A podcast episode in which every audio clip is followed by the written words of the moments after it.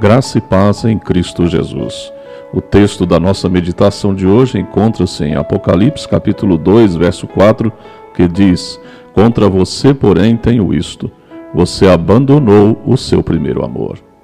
Os cristãos de Éfeso eram pessoas tremendamente abençoadas. Foram salvos por Deus e libertos da escravidão do pecado. Moravam em uma cidade de situação econômica, política e social de destaque, e além disso, receberam uma carta, uma mensagem de Deus. Ele também pode abençoar a sua vida, pois a conhece muito bem.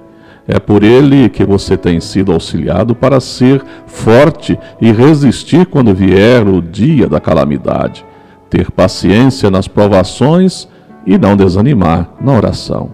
Mas tome cuidado, porque ainda existe um perigo a ser vencido o de não amar mais a Jesus como no início da caminhada de fé. O alerta da carta aos Efésios. Para namorar, um casal é capaz de enfrentar a chuva, o frio e até um horário inadequado, mas algumas pessoas já não querem enfrentar situações difíceis para seguir a Jesus, pois seu amor já não é mais o mesmo. Se este é o seu caso, lembre-se das coisas importantes que você deixou de fazer.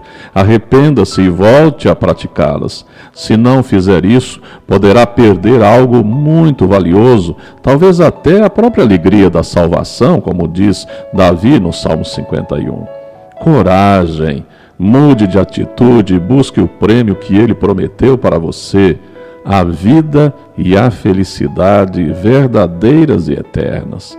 Uma pessoa sonhava em ganhar na loteria, imagine só.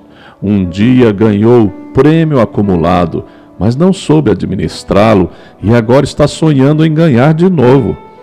Enquanto isso, milhões de pessoas gostariam de ter ganhado aquele prêmio em seu lugar.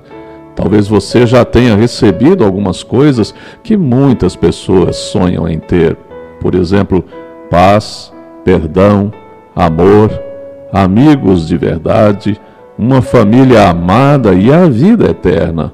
Então lembre-se das bênçãos que já recebeu e escolha amar Jesus em qualquer situação, assim como ele nos ama.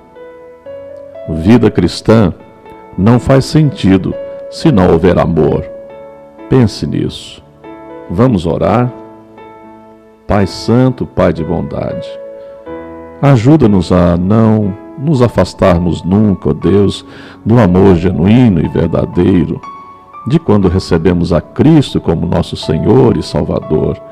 Que a nossa vida, ó Pai, continue sendo uma vida que realmente seja exemplo de santidade, vida santificada, que nós possamos, ó Deus, produzir sempre bons frutos na seara do nosso Mestre.